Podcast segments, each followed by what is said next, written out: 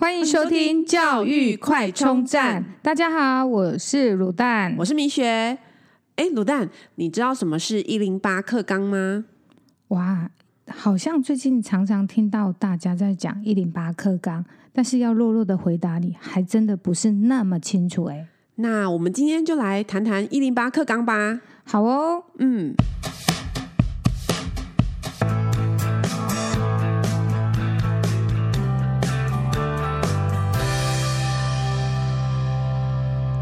我们上次有聊到啊，今年考大学高中生没有退路，因为如果考不好要重考，就是用一零八课纲。那一零八课纲里面强调学习历程，那今年的高中生呃高三学生没有学习历程，那到底什么人适用一零八课纲呢？是从一零八年以后大家都改读一零八课纲吗？好像不是这样哎，适用一零八。课纲的学生哦，是指一零八年以后入学的国小一年级、国中一年级及高中一年级的学生才开始适用。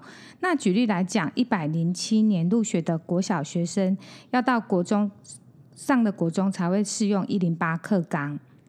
哦，原来是这样。可是为什么要改新课纲呢？教育部说，因为我们时代变化的很快，过去只是单纯学习知识和能力，但是现在要加上态度，就叫素养，所以要改成新的课纲啦。什么？呃，加上态度就变成素养？这也太模糊了吧？而且态度应该是从家庭教育啊，跟日常生活做起，只是改个课纲就能改教态度吗？唉，其实我也觉得很怀疑啦。但是教育部都这么说了，而且素养还是一零八课纲最重要的主轴，也可以说是一零八课纲基因就是素养。素养的目标就是培养学生成为终身学习者。哇，终身学习者，这也太辛苦了吧？我们以前考完大学考就不想再读书了，还要终身学习。啊，其实我突然觉得好羡慕你哦，可以一次到位。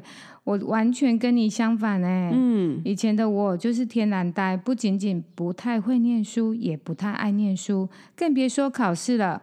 可是毕业后啊，就是进入到社会工作，认清现实的社会，激发我只好努力向上。然后进到外商公司后，更是心无埋怨，只有努力的学习各种工作上所需的知识与能力哦。嗯，说到我们卤蛋，可是以前可是外商公司的 top sales 哎。那我觉得是过去是，我觉得因为像你这样子，因为需要而衍生的学习才会更有动力。我反而像羡慕像你这样子，但是现在的课纲要学生还不知道自己的方向就要终身学习，感觉好像怪怪的。而且我最近听到一个家长说，他们小孩高一就要确定要走哪一科，工科、医科或是社会组。高一耶，我有听错吗？对，对，高一。那等于你国中就要决定你的志向了嘛？因为你一进高一就要分了。对。那走医科的话呢，高一就要去医学院观摩人体解剖。我觉得看完就不想要走医科了吧。如果对学有恐惧的人，我想应该是非常的挑战啊。对啊，那我觉得这样好像不太合理。那很多成年人就算出社会工作，都还不知道自己的方向，怎么可能要求一个学生在高一的时候就确定自己要做什么？当然不否认，一定有很早能确定自己志向的孩子，但是毕竟是少数。我是很肯定终身学习啊，毕竟。资讯时代面临很多新的挑战跟新事物，但是这不应该要呃硬性的规定在课纲或是课纲目标。对啊，关于高一要确定志向哦，感觉就是还是为了符合学习历程的建制跟未来学习方向的关联性。毕竟高中阶段已经增加了选修课程，如果三年的学习成果跟未来念的科系的关联性低的话，那大学端看到的资料又将会是自我探索过程中的转折故事，所以我觉得这个议题是家长跟孩子要提早面对讨论的课题。嗯，不过一零八课纲里面强调要关注生活跟学习经验，呃，生活经验跟学习的结合，我觉得这一点是蛮好的。不过我总觉得一零八课纲甚至是未来教育的走向，会造成 M 型化社会更严重。但是啊，这个 M 型化社会受害最深的，我觉得是忙碌的双薪家庭，而不是所谓的弱势家庭。因为手上有资源的，除了富人教或者是教育资源丰富的人，另外就是弱势家庭。因为考试制度对弱势家庭有加分，那现在也有非常多的社会教育资源在针对弱势家庭，反倒是为了生活忙碌打拼。的双薪阶级对中产双薪阶级阶家庭呢，他们每一毛钱都要缴税，但是却没有任何的补助，没有任何的资源。那如果双薪家庭的家长又跟教育界没有任何关联，很容易忽略掉整个教改的方向。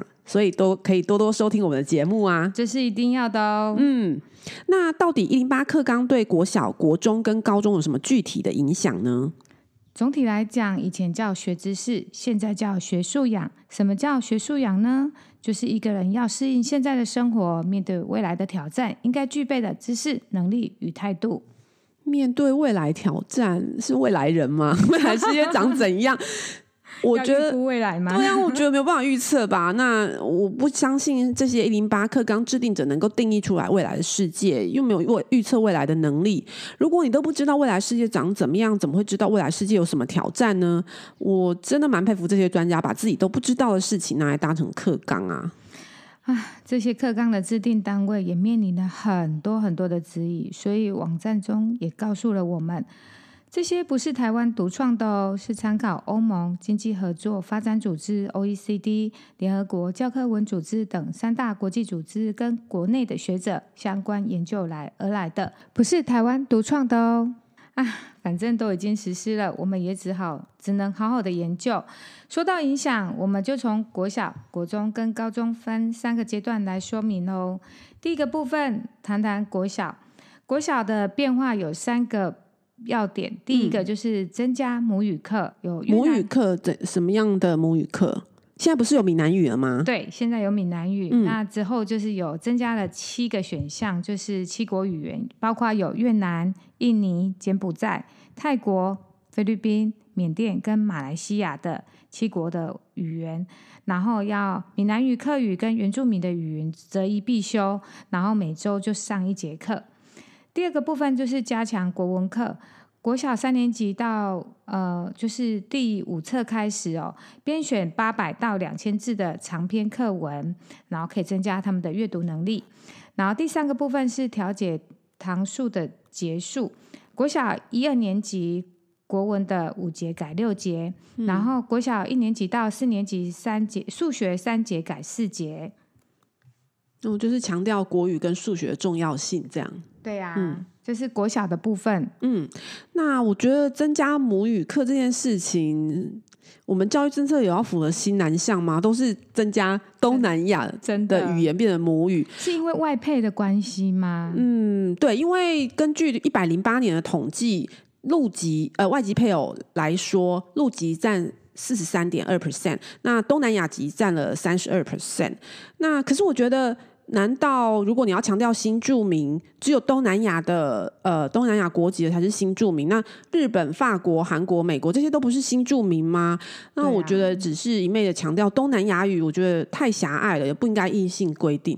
所以这就是我一直觉得一零八课纲最大受害者啊，不是弱势家庭，嗯、反而是一般的双薪家庭，嗯、因为外籍配偶本来就有各方面的补助，那呃。就是如果再加上，就是呃，在一零八课纲的心智之下之下，增加了东南亚母语，如果未来还要考试，这对我们真的很不利。那为什么不能增加什么日语或者第二外国语，或者一些我们可能想学的的语言，对不对？嗯，嗯，所以希望政策的制定上真的可以更全面的考量哦。多学习不同的语言真的是好事，也是可以有更有国际观。但是可以希望可以依照学生个人的兴趣去学习，说会比较就是更有学习动机。嗯嗯嗯，而且还有一些小朋友的家长，举例来讲。是印尼籍的啊，但是他小朋友对于韩流的明星如果有兴趣，或许他也想学韩语，所以应该也要提供这样更多元的机会，让小朋友可以自由的选择。对啊，其实就是第二外语吧。对，嗯、就是应该不要这么的硬性规定。是，嗯。然后我们来谈谈对于国中的影响。然后国中的变化有四大核心，第一个部分是国文的领域，每册至少有三篇的自学篇章。嗯，然后在自然领域的部分，课程减少复杂的计算，改以实验跟实作的方式来进行教学。嗯哼，数学的领域的话，课堂上可以使用计算机，增加三视图单元。嗯、然后大考是否可以用计算机，还在就是讨论当中。那英文的领域的话，就是重视听力跟阅读呢，不过度的重视文法，这是国中的变化。嗯。那说到可以使用计算机这件事情，我不知道现在一零八课纲之下，国中数学课真的有在用计算机吗？因为我觉得蛮吊诡的是，我看了两份呃不同呃网网站或者是来源的那个一零八课纲的资料啊，写到对国中跟高中的影响，都只有说国中可以用计算机，但是都没写到高中可以用计算机，因为你国中。不能用，呃，国中可以用，用高中不能，呃，不能用，这样真的很奇怪，因为。我自己大学是商学院，我们都是用计算机。你要知道，一旦用了计算机啊，就像变了心的情人，回不去了。真的。对啊，因为你用了计算机以后，你的心算能力跟手算能力马上归零。归零。对啊，所以如果国中可以用，但是高中没有说可以用，考试也没说可以用，结果就是大家都不敢用。对，就是国中阶段，大家最后还是不敢用。嗯。所以我想，应该是没有人敢负责。所以就是又要是家长静观其变，是。然后我们来聊聊高中的变化。嗯，高中有六大的变化，在国文领域的话，文言文的比例占比由四十五到就是四十五六十到六十五改为三十五到四十五，降低。对，降低。然后篇数从三十篇降为十五篇。三十篇降十五篇，但是考试可能都还是考文言文啊。对，就是教的少，但是考的可能 维持多少，我们就不清楚。这逻辑蛮怪的。对，嗯，还是说就是感觉就是想要让大家就是多元学习。第二个部分在自然领域的部分，必修的学分减半，嗯，然后探究及实作的成为高二唯一的自然科的必修。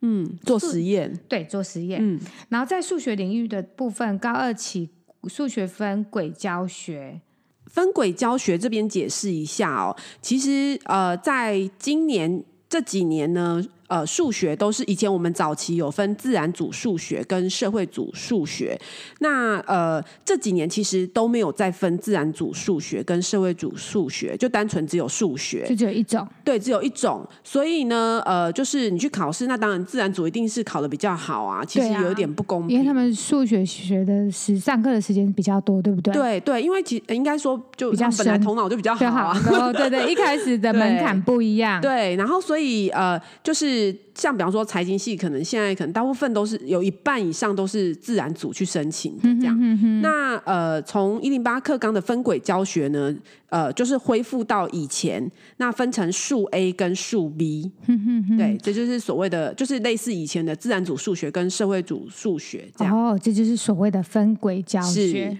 再来英语的领域的话，单字量由七千变成四千五，嗯，但是大考的情境素养题不受单字限制哦，所以还是一样要读，就等于没有范围，英文就是没有范围，就是没有范围，一直以来就是没有范围。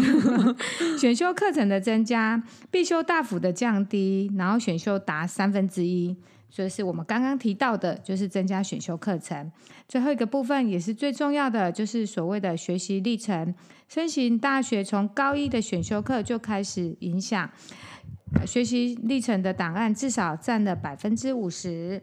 嗯，我看学百分之五十哦。对，还蛮多的，真的很多哎。而且我觉得。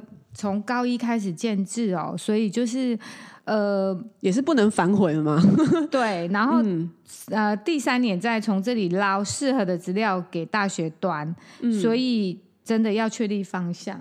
嗯，嗯，如果方向差太多，捞出来的资料大学端看了真的也会一头雾水。对，我请教过高中老师，他们说，嗯、呃。像学习历程这件事情，因为我问说，如果说突然改变志向，那你之前不就白费了吗？是。他说，嗯，其实基本上对资优的学生才有差，因为反正如果就是其他没有那么在意要读什么，就没差。对，而且方向都一直在摇摆。其实这个方向摇摆有两个面向，一个是好事，表示他一直在思考他要做什么，所以他就有新的一个想法。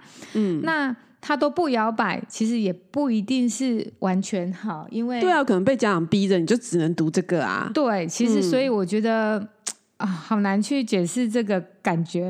嗯，我看学习历程，我们可以讲一整集了。哦，可能不止。嗯、所以我们现在就是学习历程的用意是要取代备审资料，嗯、但是才刚上路哦。去年在十月的时候，在公共政策网络参与平台里面，有一位匿名的高中生萨库耶阿平，他就要求一零八课纲要移除学习历程档案。在复议阶段不到三天就达五千个复议门槛，促使教育部在十二月八号前回复。哎，阿平啊，姐姐要跟你说，大人的世界很复杂，怎么可能说停就停？采购都下了啊，没有啦，没有啦。嗯、不过因为争议过大，去年立法院把部分那个学习历程的预算给冻结了，所以任何的抗议都要跟选票有关才会产生作用。只是我觉得这些讨论。不是应该在政策上路前就要讨论好吗？那政策上路前，我们只知道模糊的终身学习，就算讲了素养或者是学习历程，也都没有执行细节。一般民众根本无所适从，甚至根本不知道内容，要怎么抗议、怎么讨论呢？那导致实施后才有民众的声音。